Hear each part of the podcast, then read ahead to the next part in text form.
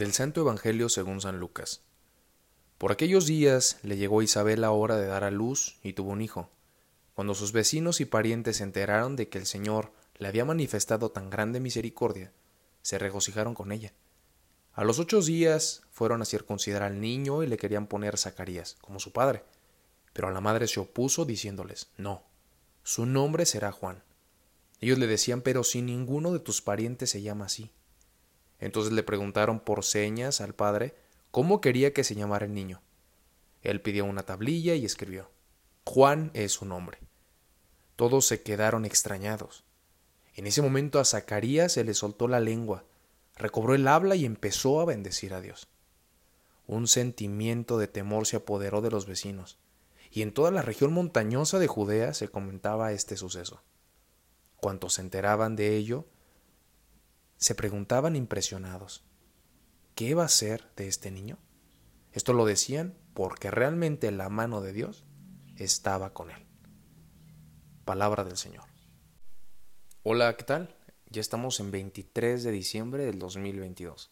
Soy el Padre Jonathan Arias y le agradecemos a Dios porque nos permite hoy invocar su nombre y ponernos en su presencia seguir siendo conscientes de su gracia, que nos libera, que nos transforma y que nos hace bendecir a Dios. Zacarías se encontraba limitado del habla, y esta limitación la había encontrado y había llegado a su vida porque dudó.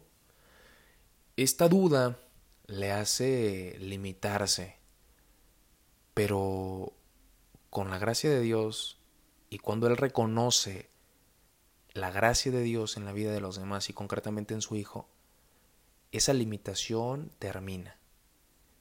Se libera y bendice a Dios. Y será bueno hoy darnos cuenta qué experiencias de liberación tenemos en nuestras vidas. O si algunas ataduras, algunas limitaciones hoy siguen estando presentes. Porque el Señor quiere liberarte y el Señor quiere, con su encarnación, hacerse presente en ti, en tu vida y en todos tus días. Por eso, así como Zacarías, queremos bendecir a Dios enormemente. Decirle a los demás que el Señor hace grandezas y seguramente de esto también tenemos memoria. Hay que celebrar lo que el Señor ha hecho con nosotros.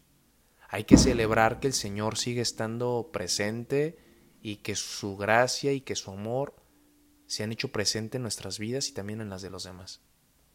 Pidámosle al Señor que nos enseñe a siempre bendecirlo, que nos enseñe a alabar su nombre porque Él nos ama, que nos enseñe a preparar nuestro corazón para ser libres, para ponernos en sus manos y solamente reconocer que su amor está presente en nuestras vidas. Señor, enséñanos a bendecir tu nombre enséñanos a proclamar tu grandeza. Queremos liberarnos con tu gracia y con tu poder. Esto fue Jesús para Millennials. Hasta pronto.